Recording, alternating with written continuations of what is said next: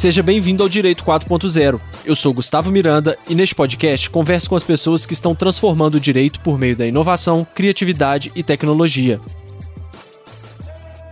O atual estágio de desenvolvimento tecnológico fez com que nos tornássemos uma sociedade que produz dados a todo momento em uma quantidade enorme. Muitos falam que os dados são um novo petróleo, pois eles se tornaram vitais nas mais diversas áreas e situações.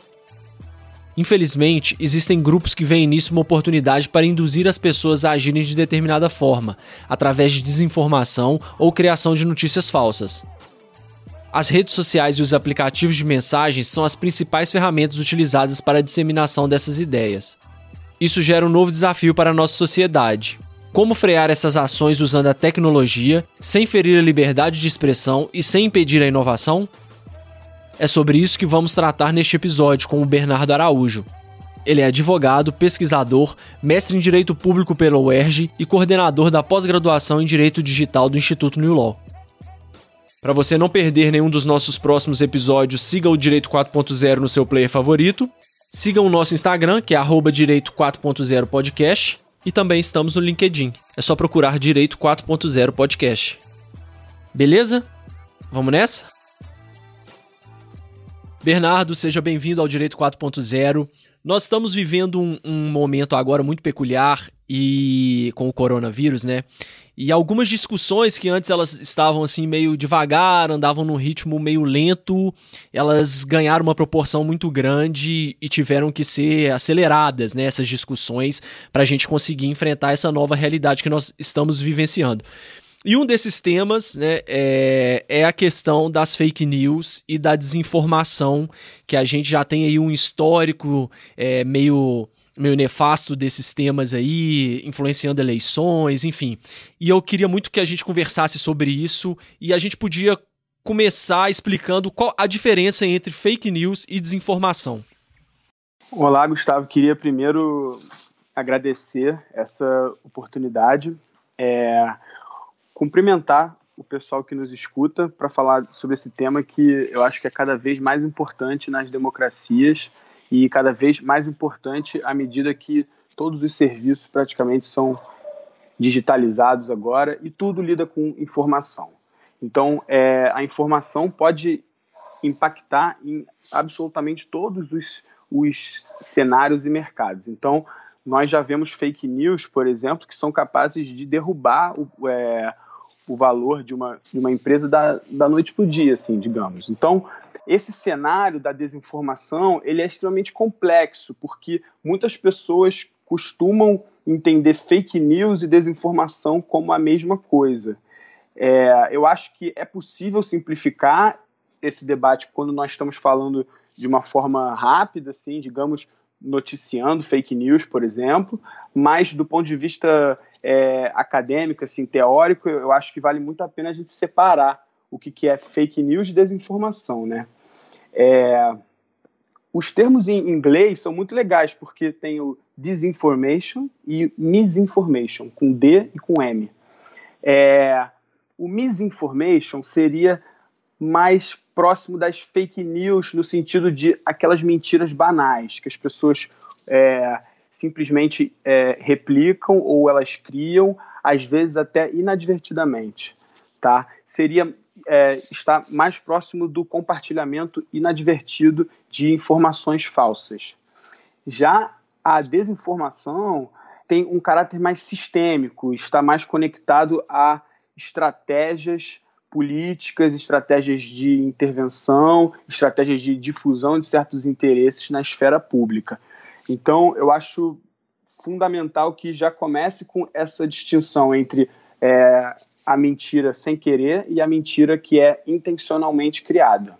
Uma outra coisa é, é que eu acho que nós também é, estamos notando que muitos políticos, por exemplo, já se utilizam é, das fake news como tática retórica, até. Então, eles são acusados de alguma coisa, por exemplo, e aí dizem: olha, isso aqui é uma fake news. Para quê? Para desviar o debate e tentar combater o jornalismo investigativo, por exemplo. Uma outra coisa que, no, que nós estamos notando que está crescendo muito é a questão dos deepfakes, né? Que são vídeos é, em que algoritmos conseguem praticamente criar novos vídeos, novas imagens, colocando pessoas em situações em que elas nunca passaram, ou então falando coisas que elas nunca fizeram. É, isso é muito relevante, especialmente para as mulheres, porque tem estudos que indicam que quase 90% dos deepfakes envolvem mulheres em situação de pornografia. É, então, é, pegam vídeos de atrizes e colocam o rosto de alguém, por exemplo, lá, é, fazendo uma cena em que a pessoa dona do rosto não, não estava participando. Então, isso é algo extremamente importante. É, e só te interromper, é assim, para quem nunca, né, tá, tá tendo acesso a esse conceito agora de deepfake e tudo mais, pode achar que é um negócio assim, meio aquela montagem tosca que a gente tinha visto, tava, estava acostumado a ver há, um tempo atrás, mas não, é uma coisa assim, é assustadora. Se você, vocês colocarem na internet alguns exemplos de deepfake é, com político fala, políticos falando algumas coisas que eles na verdade não falaram, é assim, é, é impressionante, é, é, é a pessoa falando, né, praticamente. Eu diria que é impossível de você perceber no dia a dia. Só é possível você perceber quando você pega o mesmo vídeo é, e bota um do lado do outro. Aí você consegue até é, ver que a face às vezes está um pouquinho diferente, mas assim é algo tão sutil, tão sutil que no dia a dia de quem recebe uma mensagem por WhatsApp, por exemplo, ou clica num link numa rede social, não tem condição, não tem é, habilidade, a técnica para perceber. Então eu acho que os deepfakes vão minar cada vez mais é, essas discussões políticas. É, e se a gente já está tendo dificuldade né, na, na, na, questão das notícias, do, de textos e de informação é, veiculada, né? pelas, pelas redes sociais e WhatsApp, que são, são, assim, são coisas mais simples, né, teoricamente, né, do que um vídeo falso num, num, grau tão avançado assim. Se a gente já tem essa dificuldade com essas notícias de saber o que, que é verdade, o que, que não é, as pessoas acabam espalhando notícias falsas, é, às vezes, né, sem, sem, sem ter essa, essa intenção, mas acabam veiculando essas coisas. Imagina quando uma coisa tipo deepfake tiver tão disseminado, né? Aí a gente volta um pouco para a gente não entrar tanto no deepfake agora e começar a falar um pouco mais da, do papel das redes sociais é, e desses aplicativos de mensagem na, na, nas fake news e desinformação. Como que está a sua percepção hoje em relação a tudo isso, principalmente diante do coronavírus, que a gente, até quem, até quem sabe, até os profissionais, até os especialistas estão meio perdidos, porque cada hora aparece uma notícia, a coisa é tão, muda com uma velocidade tão rápida. Como que está a sua percepção sobre esse, esse nosso desafio hoje? Excelente pergunta, Gustavo. Muito obrigado. É, antes de entrar nela, eu queria só é, trazer aqui cinco, assim, digamos, é, ideias que fazem com que a gente consiga entender justamente a dificuldade dessas plataformas, dessas redes sociais e entender qual o movimento que elas estão fazendo. Né? Ótimo. É, os fake news, assim, é, é, estão aí desde sempre, né? As mentiras sempre existiram, mas de uns tempos para cá, e aí eu diria que acho que de 2012, 2013 para cá, elas vêm aumentando e a gente tem o boom assim exponencial em 2015 é, e só cresce, né? O que que, o que que nós estamos notando assim é que as fake news elas estão mudando, né? Elas não têm mais as mesmas características. Como elas se utilizam de técnicas, assim, digamos, que estão embasadas na, na psicologia humana, na forma com que nós recebemos informação, tratamos e repassamos, compartilhamos, é, elas elas se utilizam, na verdade, de técnicas mais de massacrar o público-alvo com, com, repetição, com cores, com é, uso de, de caps lock, por exemplo, caixa alta, é, se utilizar também de temas em que o público-alvo para o qual a fake news está direcionada já tem algum problema, então é muito comum que as fake news é, explorem discurso de ódio, preconceitos, por exemplo, misoginia. É, o que nós temos notado é que elas estão mudando, tá? Então, cada vez menos são fabricados fatos. Na verdade, os fatos são descontextualizados. Então, por exemplo, um vídeo é utilizado é, para retratar algo que não aconteceu nesse vídeo, mas o, vi mas o vídeo é colocado ali como prova, digamos assim. Por quê? Porque o cérebro humano ele tende a aceitar mais informações quando tem pistas periféricas, digamos assim, provas, por exemplo, uma foto. Então, esses, esses sites eles estão cada vez mais reciclando conteúdo e fazendo um compartilhamento coordenado de links. Eles não só compartilham os seus links, mas compartilham também o de parceiros, digamos assim, propagandistas.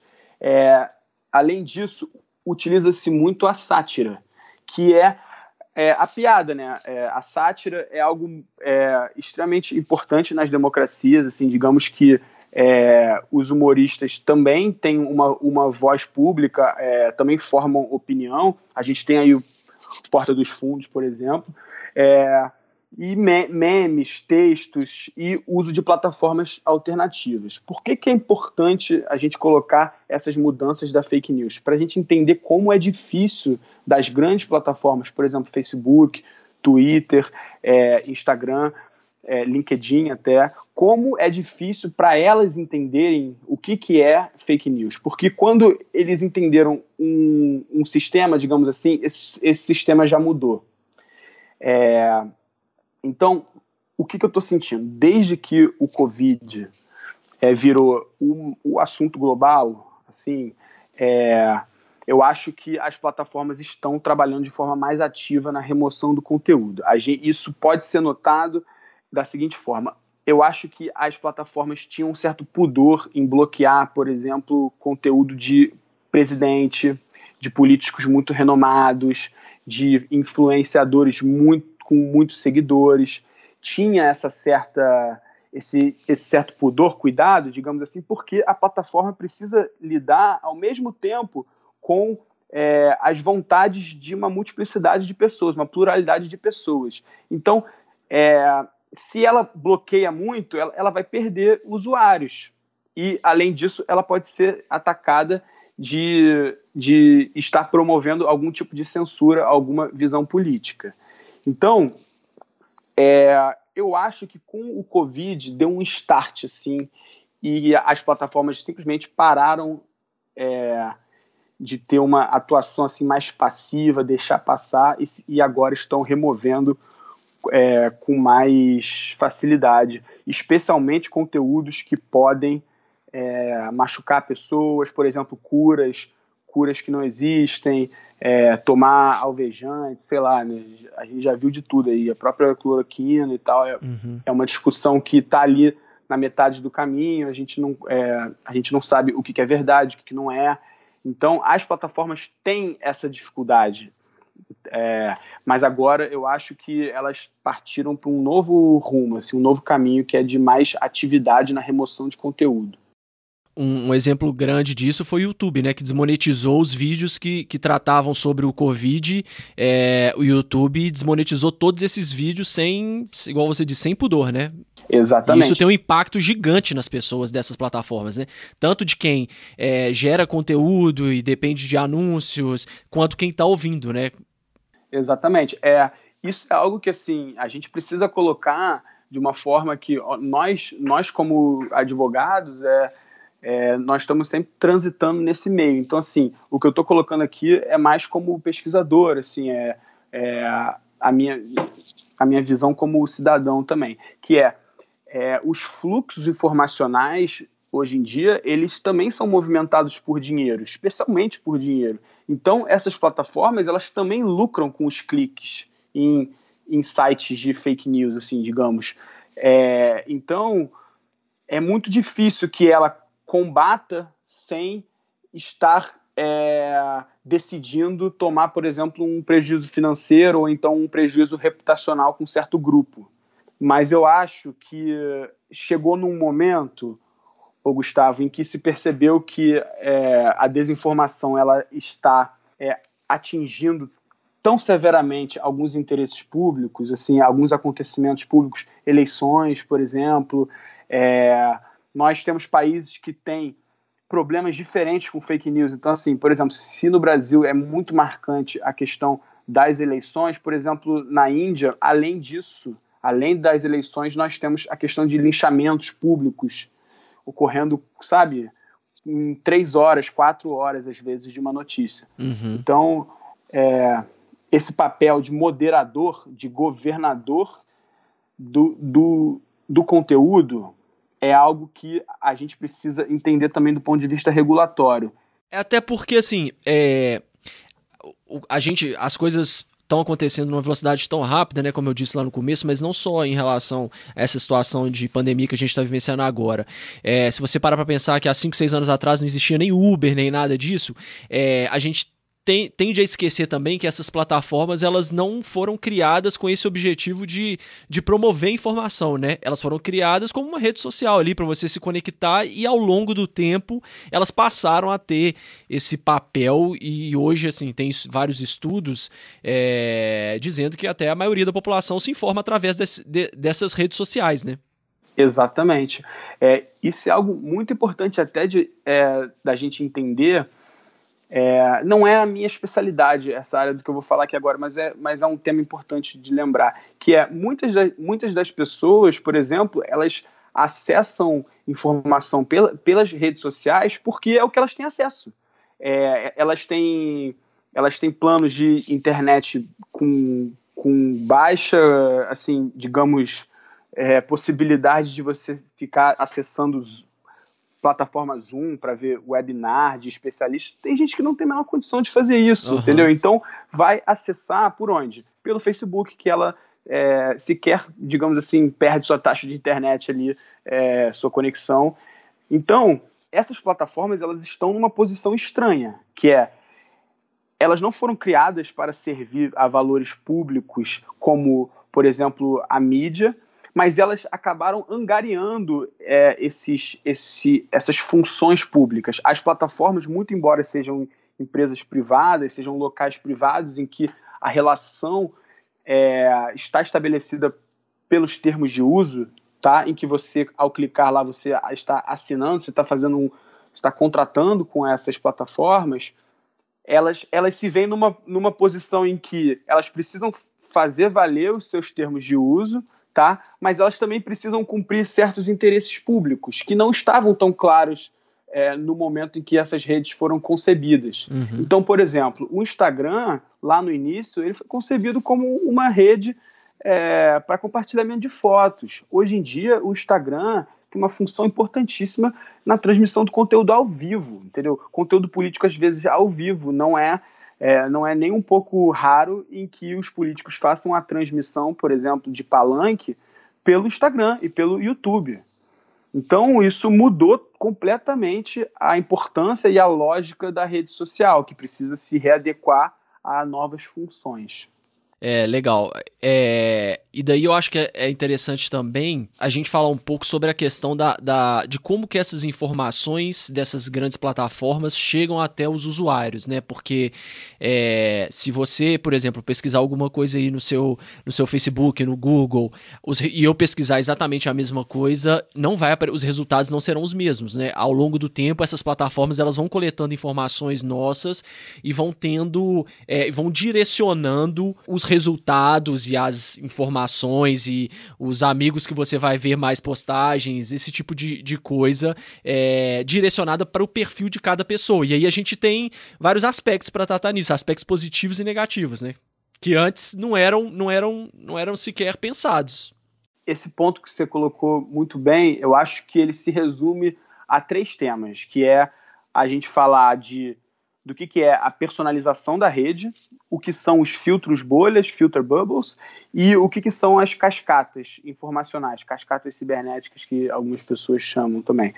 Desde 2004, parece, se eu não me engano, o Google começou a entregar resultados de pesquisa personalizados. O que, que isso significa? Que com base na leitura é, dos sites em que nós acessamos, é, o que nós compramos, os nossos gostos, assim, digamos, é, a rede social ou então o buscador, por exemplo, consegue entregar é, um tipo de conteúdo em que eu provavelmente vou me interessar mais, porque ela já analisou os meus dados, já criou um perfil para mim é, e vai entregar coisas em que tem mais probabilidade de eu gostar. Tá? Isso nós chamamos de personalização da rede. Só que o que, que acontece? Com isso, é, e também, por exemplo, com ações do tipo eu bloqueio alguém no Instagram ou bloqueio alguém no Facebook que não concorda com as minhas opiniões. Acaba que eu vou fechando esse meu ciclo para receber novas informações. Eu, eu vou parar de receber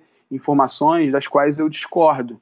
E aí as pessoas começam a viver, digamos assim, num mundo cor-de-rosa ou num mundo cor azul, é, é, vermelho, amarelo, entendeu? Cada um fica num mundo em que não recebemos informações sobre outros pontos de vista. Isso é o que nós chamamos de filtros bolha, isso é algo que já vem sendo é, pesquisado há algum tempo, a gente não tem é, 100% de certeza sobre como isso acontece, justamente porque essas redes sociais, essas plataformas são verdadeiras caixas pretas, né? Problema das, das black boxes aí. É, é algo que nós precisamos entender um pouco mais, Gustavo, para saber até mesmo se essa personalização da internet, se ela realmente afeta de verdade. É, ou se, por exemplo, se eu e você pesquisarmos a mesma palavra e na mesma página, por exemplo, na primeira página do Google aparecer, por exemplo, uma diferença entre 85% dos links, talvez, de fato, a personalização da rede é, é, impacte a nossa vida. Mas, por exemplo, se apenas 10%, se apenas 11%, 15% é, muda entre nós, nós já conseguimos perceber que talvez a personalização da rede não seja a mais, é, assim, o maior responsável por isso. Uhum. E o terceiro ponto são as cascatas cibernéticas, que eu acho que os seres humanos, as pessoas, elas gostam de ser percebidas pelos seus pares de uma forma positiva. Então, assim, por mais que toda essa polarização e extremismo político é, sejam notados tanto nos grupos de família, por exemplo, o WhatsApp, assim, a grande maioria das pessoas tem uma certa dificuldade de enfrentar os outros, por exemplo. Então, alguém posta uma é, alguém posta é, uma fake news no grupo da família. Aí vem o seu primo e fala assim: Nossa, que legal, concordo. Aí vem sua tia e fala: É, é isso aí, eu também você vai ficar numa, numa posição ali que, para você discordar, para você criar um debate, por exemplo, mais profundo, você vai ter que comprar uma briga com três, quatro pessoas. Então, é, acaba que nesse bolo aí é, sobressai as informações, é, as opiniões, em que, em que digamos assim, é, mais pessoas estão tentando ficar juntas numa mesma opinião, sabe? Estou uhum. aqui simplificando muito, mas é, nós não queremos criar conflitos, nós não queremos ser percebidos de uma forma negativa por nossos pares. Isso tem uma consequência de longo prazo, acho. Essa personalização aí da rede, a gente tem o caso clássico aí das eleições americanas, que ela é utilizada de várias formas para criar determinadas situações que às vezes nem são muito reais, mas para aquele grupo que aquela pessoa ali tá mirando, criar uma, é, uma notícia falsa para atender um objetivo específico dele ali, isso pode ser muito relevante, né, para aquela pessoa às vezes que tem um, um pensamento é, extremista, um pensamento preconceituoso, ela, ela ela ganhar essa voz justamente nisso que você disse, né? Você não quer se sentir sozinho, você quer concordar. Então, se a partir do momento que você tem um, um pensamento e que esse pensamento é, é, preconceituoso, por exemplo, e você vê que tem mais pessoas é, com esse mesmo pensamento, por mais que seja falso, né, que seja uma coisa criada às vezes é, por robôs, não sei, é, você, essa pessoa se sente mais confortável a se expressar, né? E isso tem um dano imenso, né? Exatamente, assim, é, é aquela coisa, né? Internet, plataforma é uma ferramenta, é que nem um carro, né? Você pode pegar o carro e fazer coisas boas com ele, pegar um carro e ele pode virar quase uma arma, digamos assim. E a internet também é assim, é, ao mesmo tempo que ela permitiu toda essa personalização da rede, ela permite, por exemplo, que cientistas que estudam temas que, sei lá, tem 10 cientistas no mundo que estudam o mesmo tema, eles conseguem, através da internet, se encontrar, por exemplo, é, em nichos de especialidades, da mesma forma ocorrem para, para, para neonazistas, por exemplo, que também conseguem se, é, se encontrar uhum. e disseminar é, o tipo de conteúdo que lhes agrada. É, esse caso Cambridge Analytica, ele tá, assim, as consequências dele estão ocorrendo até hoje. É, é, recentemente, o Canadá, por exemplo, é, deu, deu prosseguimento a uma ação também a nível de proteção do consumidor, isso é algo que nós também vamos conversar, talvez daqui a pouco, é, os casos Facebook aqui, o TikTok, que, que agora também está sendo chamado aí. É, esse caso, ele mostra como, como é possível dividir as pessoas justamente em grupos psicográficos, assim, né? Os Big Five. Acho que não dá para eu falar de todos aqui agora, mas é mais ou menos isso. Você consegue entender em qual grupo de pessoas é, o seu usuário, digamos assim, o seu público-alvo se encontra, e aí você consegue metrificar, você consegue milimetricamente escolher as palavras que, que para essa pessoa fazem sentido. Por exemplo, aquela palavra establishment, que ficou muito famosa em 2016, que o Trump ficava falando que a Hillary, por exemplo, ela, é, é, era o establishment, era é, a velha política, digamos assim.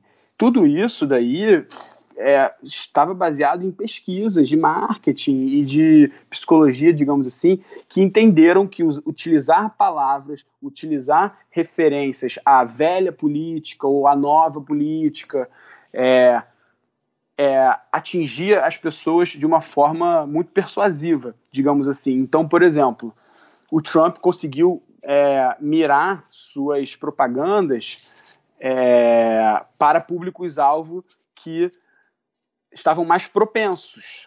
Tiveram alguns estados do, do, dos Estados Unidos que viraram, assim, digamos, viraram vermelho, né? É, eram, eram estados que sempre votavam no Partido Democrata e, e viraram é, a partir da concentração do, é, assim, esse direcionamento da mensagem política é, do Trump, que ficou provado depois, assim, que também contratou os serviços da Cambridge analítica.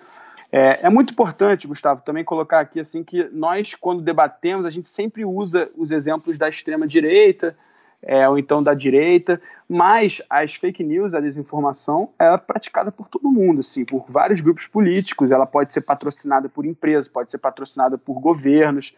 É, e aqui a minha intenção é, não é politizar o debate, dizer, olha, a extrema direita é, faz fake news e a extrema esquerda não e só ilustrar, trazer os, os exemplos mais cotidianos, assim, que é o que, o que nós estamos vendo aí dia a dia.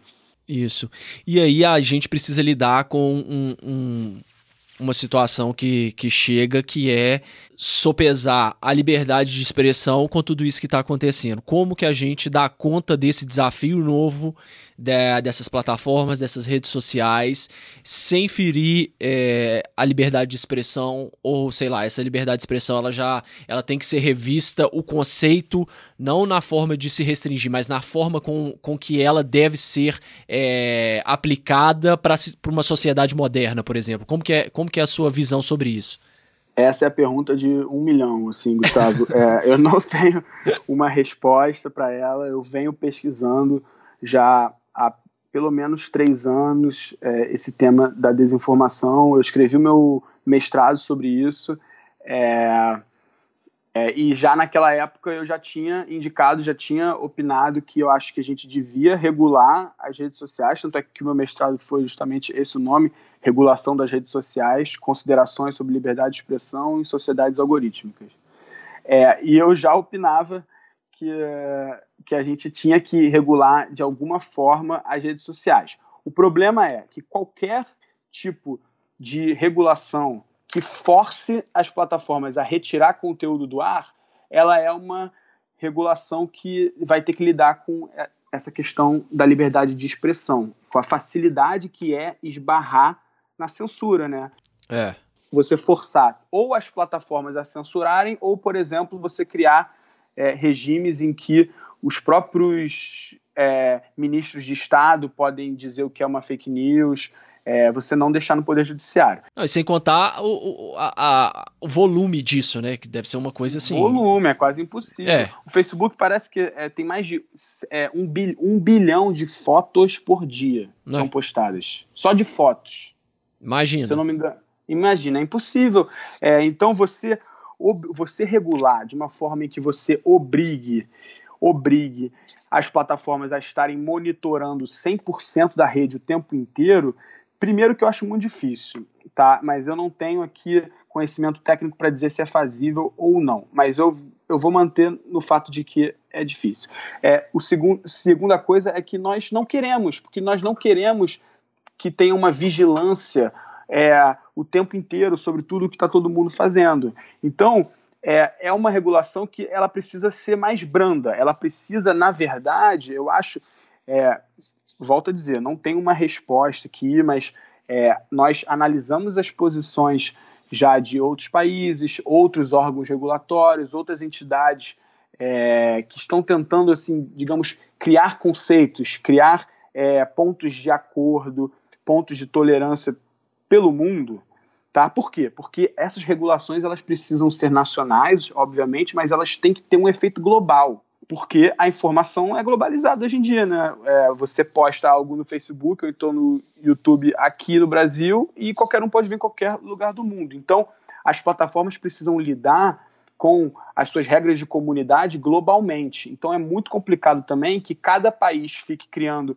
um tipo de lei específica e vai ficar é, assim uma confusão na hora da plataforma é, retirar conteúdo do ar com base em leis locais. É muito importante que a gente lembre que a maioria do conteúdo ele é retirado por, é, por conta dos termos de uso, assim, é, e não com base em leis locais. Nós temos o exemplo da lei alemã, a NetzDG, que está sendo aí muito comentada. É, no início ela foi muito criticada, mas agora os pesquisadores já estão entendendo a importância dela. É, eu acho que os alemães acertaram mais do que erraram. Eu acho que a lei até tem alguns, alguns problemas. Eu acho que a lei cria um incentivo para bloquear demais. É, mas eu acho que o re... tem algumas coisas muito importantes da lei, que é, por exemplo, o regime de transparência. A lei cria um regime qualificado de transparência, digamos assim. As empresas precisam produzir relatórios, entregar semestralmente, dizendo quais crimes estão sendo cometidos, quais ilícitos estão sendo cometidos nas plataformas, é, é, como isso está sendo combatido. É, a lei também obriga, outra coisa muito importante que eu acho que o Brasil vai ter que importar de alguma forma é a lei tenta proceduralizar o direito dentro dessas plataformas. Ela tenta criar mecanismos, ela tenta criar é, ferramentas, por exemplo, de comunicação entre os usuários e a plataforma que sejam ágeis, em que tenha contraditório. Então, por exemplo, se alguém teve uma foto retirada do ar, por exemplo, eu tenho até um artigo sobre isso, é, mas se alguém, se, se uma moça teve uma foto retirada do, sei lá, de uma rede social, porque estava com seus com seu mamilo à mostra, por exemplo, e na verdade isso era uma foto artística, ou então uma foto de uma campanha contra câncer de mama, por exemplo. Será que faz, faria sentido retirar essa, essa foto do ar? Como que esse usuário vai se comunicar com a plataforma? Quanto tempo isso vai demorar? Qual o nível de resposta que a plataforma precisa dar para esses usuários? Toda, todas essas questões hoje em dia não estão resolvidas. É, as grandes plataformas até têm sistemas mais rápidos assim de envio de resposta, mas é, isso precisa fi, é, ficar estabelecido de uma lei, é, numa lei, de uma forma em que nós garantamos tanto para o usuário é, os seus direitos e não penalizemos a plataforma por coisas que ela simplesmente não conseguiria fazer. É, ações que, ela, que, não, que não são permitidas tanto pelo código, tanto pelos incentivos econômicos, digamos assim. Então, para re, resumir, Gustavo, a gente, é, eu sou da opinião de que nós precisamos fazer algumas intervenções no Marco Civil da Internet e na Lei Geral de Proteção de Dados, especialmente, e a gente precisa criar um regime de conformidade especial para as megaplataformas. A gente precisa pegar, a gente precisa pegar os serviços que são socio e economicamente mais significativos e a gente precisa obrigar que eles sejam mais transparentes e que eles tenham é, ferramentas e processos é, internos que respeitam os direitos humanos e que respeitam, digamos assim, também uma camada é, ainda mais abaixo na pirâmide, mais, mais baixa na pirâmide, assim, digamos que, por exemplo, eles respeitem regras de contraditório, é, ampla defesa nesses processos assim é, de reclamação, por exemplo. Legal, porque é, não sei qual que é a sua percepção, mas pelo menos eu vejo esses termos de uso hoje meio que como uma caixa preta, porque é, ninguém sabe o motivo, é só assim, às vezes você teve um conteúdo removido, uma, uma foto, um texto, alguma coisa, simplesmente porque não estava dentro da política dos termos de uso. Pronto, acabou. Não tem muito assim. Exatamente. Tá, mas me explica por quê, né? É, então, quando, quando você lê esses termos de uso, na verdade isso é algo muito engraçado. Né? Primeiro que ninguém lê os termos de uso. Uhum. Se você é, saiu até recentemente naquela é, Visual Capitalist, que é uma revista aí que posta sobre vários temas é, cotidianos assim, interessantíssimos, é, eles fizeram um levantamento de quanto tempo iria durar, é, quanto, quanto tempo demoraria para você ler é, todos os termos de uso. Parece que o do Spotify demoraria 18 horas, um negócio desse. 18 horas para ler um termo de uso, ninguém vai ler, assim, entendeu? Então, eu vou, eu vou te falar isso aqui porque é, não, não é mentira. É, eu trabalho com privacidade e proteção de dados, com governança, e assim, é, raras são as vezes em que eu leio os termos de uso inteiro, porque eu já sei é, onde é que eu vou, entendeu? Para ver é, o, que, o que, que, pega mais, né? Uhum. A, é, a, captação de dados e a transferência de dados, por exemplo. É, eu já vou direto lá e vejo rápido o que, que acontece, mas ninguém lê, Gustavo. Assim, é muito raro que você no dia a dia ali, seu chefe te pediu para baixar uma plataforma, por exemplo, para fazer uma videochamada, você vai ter que fazer isso em cinco minutos. Você, é. É, você não vai ler os, ler os termos de uso. E aí o que, que acontece? Esses termos de uso também possuem um tipo de linguagem que é uma linguagem quase que é surreal. informativa. É surreal. É, não é um contrato, ele é um contrato feito com uma linguagem quase que jornalística, digamos assim.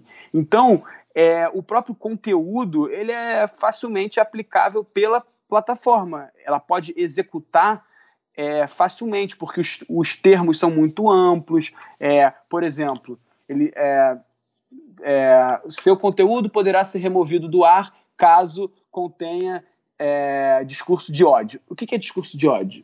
Existe, existem pessoas aí que estão é, estudando discurso de ódio há gerações, entendeu? E a gente não tem uma definição clara.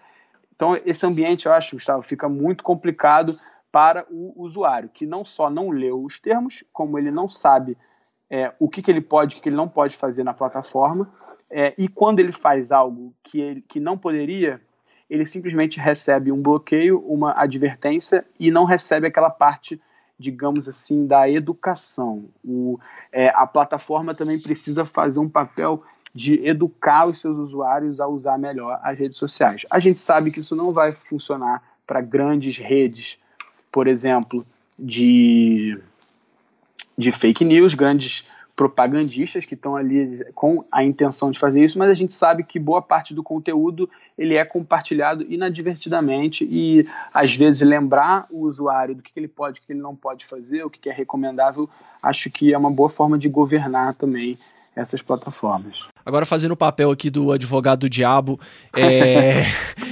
como que fica a regulação, por exemplo, é, ao lado da, da inovação, né? A gente trata aqui muito de inovação no podcast também, novas, novas empresas, novas startups, novas ideias. Eu fico imaginando assim, como que seria, eu tenho uma ideia nova para uma rede social, só que aí agora a gente tem uma regulação que assim, será que ela, às vezes ela não poderia acabar inviabilizando novas, novas ideias? Como, como, como que a gente consegue Exatamente. compatibilizar as duas coisas? Ótima pergunta, é, por essa eu não esperava e é maravilhosa. é, eu acho justamente que é mais uma preocupação que essas regulações precisam ter, que é a gente precisa lidar com alguns paradoxos regulatórios. Então, assim, por exemplo, é, se eu se eu regulo e eu digo para uma plataforma que ela tem que criar uma inteligência artificial XYZ para regular, para é, moderar conteúdo, por exemplo, uma vez que essa plataforma consiga chegar nessa, nessa tecnologia, o que, que incentiva ela a continuar criando, a, a continuar desenvolvendo essa tecnologia. Se ela já é, por exemplo, a líder de mercado, tem ninguém próximo dela, e a gente sabe que hoje em dia é, essas grandes plataformas, de fato, elas operam em, às vezes, é, duopólios, monopólios. É, é, como regular sem, sem é, atrasar a inovação? Isso é algo extremamente complicado, é quase que um paradoxo, digamos assim. Uma outra coisa, o, o Gustavo, é a gente ter cuidado em não impedir a entrada de novos players no mercado. Então, por exemplo, se eu, se eu crio uma, uma lei que se aplica, por exemplo, a todas as plataformas, do Facebook até uma plataforma que tem 3 mil usuários, por exemplo, é evidente que a, a plataforma menor não tem as mesmas condições de cumprir os regulamentos, cumprir as obrigações da forma com que o Facebook tem. Então, se eu regulo demais, se eu crio obrigações muito severas, eu impeço a entrada de novos players no mercado. É, então, é necessário que qualquer regulação que venha é, pense pense é, em, no, no, incentivo à entrada de novos players, de novos participantes. É, como fazer isso na prática? Eu não sei, mas como os países têm feito isso? É, normalmente eles têm decidido, e aí é legislativo, né, aquela questão objetiva, ou executivo que precisa escolher ali um número, mas escolhe um percentual da população é, que a partir daí digamos assim, de é, a plataforma vira uma mega plataforma. Então, por exemplo, na Alemanha escolheu-se 2 milhões de usuários em território nacional. É, a Alemanha possui cerca de 80 milhões de habitantes. É, 80 e pouquinho, assim. Então, a partir de 2 milhões, você é considerado uma mega plataforma. E a partir daí a lei vale para vale você. Então, eu visualizo isso no Marco Civil da Internet é, ou então até com uma outra lei, a gente pode comentar daqui a pouco também, mas tem, tem alguns PLs aí tramitando nesse sentido, em que nós, nós façamos partes da, da regulamentação específicas para certos players, entendeu? Então, o caráter da progressividade, essa é a palavra, o caráter da progressividade das regulações é algo que precisa ser considerado os princípios são os mesmos para todos os players, as regras são as mesmas para todos os players, mas, por exemplo, as sanções são aplicadas de forma diferente. Então, por exemplo, mesmo que o Twitter seja uma mega plataforma gigante, se você comparar o Twitter com o Facebook, é, chega a ser chega a ser brincadeira, assim, uhum. de tamanho e de, e de quantidade de dinheiro para investir em, em novas tecnologias e tal. Então, acho que é isso. É a entrada de novos players, a progressividade da, das sanções e das obrigações e a criação de, de um ambiente que estimula inovação ao invés de restringir. Legal. E qual que é a sua visão? Eu não sei se aí tá linkado, você disse que queria mencionar os casos do Facebook e do TikTok aí, mas eu não sei se está relacionado à responsabilização da plataforma. Olha, é, eu prefiro até não comentar assim é, a questão especificamente. É, é porque nós temos é, dois casos aí é, de órgãos é, do consumidor que, que, que estão tentando investigar né, o que o está acontecendo nessas, nessas plataformas. Acho que o Facebook tem a ver com o caso Cambridge Analytica e o caso do TikTok mais recente tem a ver mais com o uso de dados é, por, é, uso de dados de criança, mas eu acho, Gustavo, que o que está por trás disso, na verdade, é outro tema. É o fato de que hoje em dia nós não temos é, uma autoridade para, digamos, guiar e orientar os players no mercado. Hoje em dia, sem Autoridade Nacional de Proteção de Dados, para quem está nos ouvindo aí, acredito que o, que o pessoal saiba o que, que é, mas é, é uma autoridade criada pela Lei Geral de Proteção de Dados que vai justamente é, regular é, o setor. Sem essa autoridade, a gente fica meio perdido em saber quem pode aplicar é, as normas, quem pode, digamos, correr atrás dos direitos, e aí a gente vai ter que pensar também que tem os, os individuais e os coletivos, então você tem, por exemplo, o PROCON é, podendo abrir um inquérito, uma investigação, é, e nós temos o Ministério Público também podendo. É, e aí nós temos uma lei que, que não está é, em pleno vigor, mas que já produz efeitos, assim, digamos, sociais, né? Essa, é, essa questão da Lei Geral de Proteção de Dados, acho que dá um filme, né, Gustavo? Dá, porque é dá. uma dá um filme, porque é uma, é uma lei que. Dá um filme ruim, né? é... né? Dá um filme ruim. dá, dá, um, dá um filme de terror, eu acho. é, é complicado, porque a gente já sente que a sociedade é, já aceitou essa lei, assim. As pessoas já aceitaram essa lei, elas querem muito essa lei, mas as empresas não estão preparadas, digamos assim. Eu acho que o poder público também não está nem, nem perto de preparado. É, e eu acho que justamente essa tentativa de supervisores indiretos, vamos chamar assim, de cumprir papéis, cumprir funções da Autoridade Nacional de Proteção de Dados, é, ela pode ser é, contraprodutiva, tá? Eu, eu não estou aqui tentando defender essas empresas nem nada. Eu acho que os Procons eles precisam fazer o, é, o trabalho deles e tal, mas hoje em dia a gente tem um, a gente tem um cenário de insegurança jurídica é, muito grande, assim. E eu acho que às vezes umas decisões administrativas dessas, umas posições dessas, elas podem piorar a situação, ao invés de contribuir, entendeu? Então, por exemplo, é, você falar de lei geral de proteção de dados quando a lei não está em vigor ainda, acho muito complicado, entendeu? Acho que dava para trazer outras normas, dava para trazer o mesmo conteúdo utilizando outros ordenamentos, assim, é, mas, enfim, acho que esse assunto é muito complicado. É, eu, eu, num episódio que, que eu conversei com o Daniel Becker, a gente até falou, né, que o Brasil realmente é, não é para amadores, é um país muito estranho, que tem lei que não pega, né, a gente tem várias leis que não pegaram, Sim. onde já se viu isso, e tem, e tem projeto de lei que já pegou, né, tem gente aplicando a lei, a LGPD como se já tivesse em vigor, Ministério Público, então assim, realmente o Brasil é um país para rir e para chorar. Agora, voltando então nesses projetos de lei sobre LGPD, desinformação, como que essa coisa toda se encaixa? Ah, tá. Então, isso aí foi, é, isso é algo que está muito é, recente, assim, é, é, é, bem desse ano, assim, ainda. Digamos que é, eu acho, tá, Gustavo, eu, eu acho que a sociedade brasileira agora vai pegar uma reta, vai pegar uma ladeira, assim, digamos, para baixo na questão da discussão da, dos, dos dados e da desinformação. Quando eu digo para baixo, não é porque a gente está caindo, não, é pra, porque vai muito rápido mesmo. Hum. Nós temos dois, dois projetos de lei, um deles até acho que o senador desistiu. É, no Senado é o 1358-2020, do senador Alessandro Vieira, e tem um PL na Câmara, 1429-2020, da Tabata Amaral e Felipe Rigoni. São PLs com o mesmo texto, tá?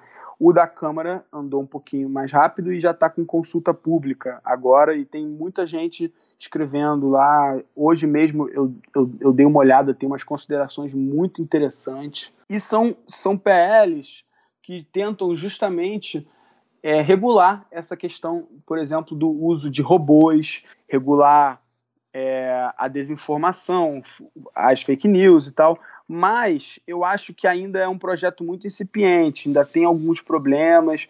Eu, eu pretendo fazer é, algumas contribuições também, mas eu vejo al alguns problemas claros de, de erro de estratégia. É, eu acho que não cria os incentivos necessários para que as plataformas é, informem as pessoas. Eu acho que essa regulação é uma regulação que precisa nascer muito de baixo para cima é uma regulação que precisa nascer com participação da sociedade civil, é, precisa participar muito os jornalistas, a imprensa, a mídia, que vão ter um papel importantíssimo nesse, nesse combate à desinformação, por exemplo. Eu acho que é uma regulação que precisa nascer com uma participação intensa das, das próprias plataformas, justamente para contribuírem com o seu know-how. É elas que entendem o que o está acontecendo lá, mas a gente também não pode ser ingênuo, entendeu? Então eu acho que é saber é, lidar com, é, com todos esses interesses em jogo e pensar de uma forma prospectiva, porque ela também precisa ser uma regulação aberta de tal forma a daqui a dois, três anos ela não virar uma regulação, digamos assim, ineficiente para um mundo que já se transformou tanto que essa lei já não pode, já não funciona mais, entendeu? Então é, é, é uma balança de interesses, é uma balança de dificuldades e desafios regulatórios tão complicada que eu acho que nós precisamos de tempo, nós precisamos de debate para regular esse, esse tema tão tão importante que, que toca na liberdade de expressão, toca na democracia. Eu acho que, que tem que ser um debate qualificado, com muita participação, é, liderado não apenas pelo executivo, mas o legislativo e o judiciário, que no final das contas é, eu acredito que vai continuar sendo a, assim, a palavra final, digamos assim, do que, que é verdade, o que é mentira, o que, que é um conteúdo ilegal, o que, que não é um conteúdo ilegal. Eu creio que vai ser um laboratório das novas regulações. O Brasil vai se tornar um laboratório, porque aqui nós estamos dando uma importância muito grande para a questão da proteção de dados. A gente vê um mercado jurídico inteiro, assim, é, é eu falo isso sem, sem tirar nem pôr. É, o, mercado, o mercado jurídico inteiro hoje precisa olhar para a proteção de dados. Isso vai conectar é, todos os temas, assim, é, até o, o, próprio escritório precisa se adequar à proteção de dados. Então, enfim, acho que é um caldeirão efervescente o Brasil aí para esses dois temas, proteção de dados e desinformação. Graças a Deus eu estou estudando eles e trabalhando com eles. Muito bem, por sinal, excelente. Ô, Bernardo, então, assim, pra gente já ir encerrando o episódio aqui, quem gostou desse nosso papo e ficou interessado pelos temas, é, tem algum material que você indica, algum livro, algum site, palestra, qualquer coisa nesse sentido? Olha, eu é, não sei se eu posso fazer um merchanzinho aqui, claro, mas. É, eu, eu indico já a pós-graduação do New Law de Direito Digital, que eu sou coordenador. É, enfim, chamei uma série de advogados mais jovens, assim, o New Law tem essa perspectiva de querer entregar um direito, digamos, que nem o seu podcast 4.0, que são coisas novas, né? São visões novas, são visões que estão conectadas com a tecnologia, estão conectadas com é, tornar a vida das, das, das pessoas melhor, mesmo mais rápida, mais prática, os serviços advocatícios menos é, juridiquês, menos coisas assim, sabe? É, o Daniel mesmo gosta de falar, que é menos é, mármore, né? Menos pedra de mármore. Isso, isso. É... Resume bem. menos pedra de mármore e balancinha deusa da justiça. É. é, exatamente. E mais, assim, contato com o seu, com o seu cliente. Eu queria deixar esse curso, eu queria recomendar também é, os artigos que eu escrevi no Jota é, sobre sobre desinformação, sobre inteligência artificial também, eu venho falando bastante. É, eu queria trazer o trabalho. Vou colocar aqui na descrição do, do episódio os links para quem quiser conferir. Legal. É, eu acho que tem, tem muitos pesquisadores hoje em dia que eu acho que vale a pena ficar ligado. É, a Isabela Ferrari, juíza federal aqui do TRF2. Eu acho que a Kiara. Que já participou também do episódio, a Isabela Ferrari. Isso, a Kiara de, de Tefé, que é professora do IBMEC, professora Caitlin também.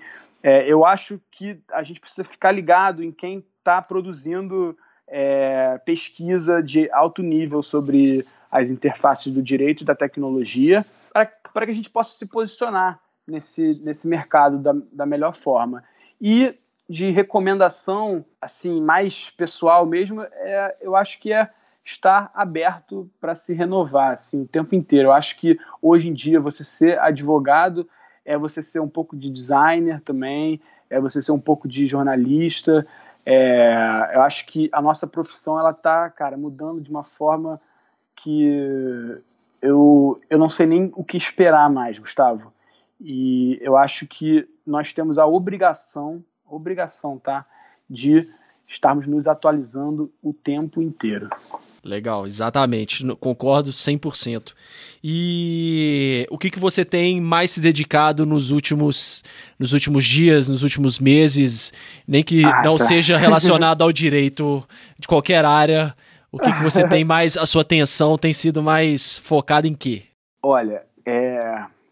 Bom, além de ver o, o documentário do Chicago Bulls, lá do Michael Jordan, Legal. na Netflix, que eu me amarrei, assim, quase chorei. Joguei basquete por muitos anos na minha vida, então, para qualquer criança que jogou basquete, acho que esse, esse documentário é fenomenal.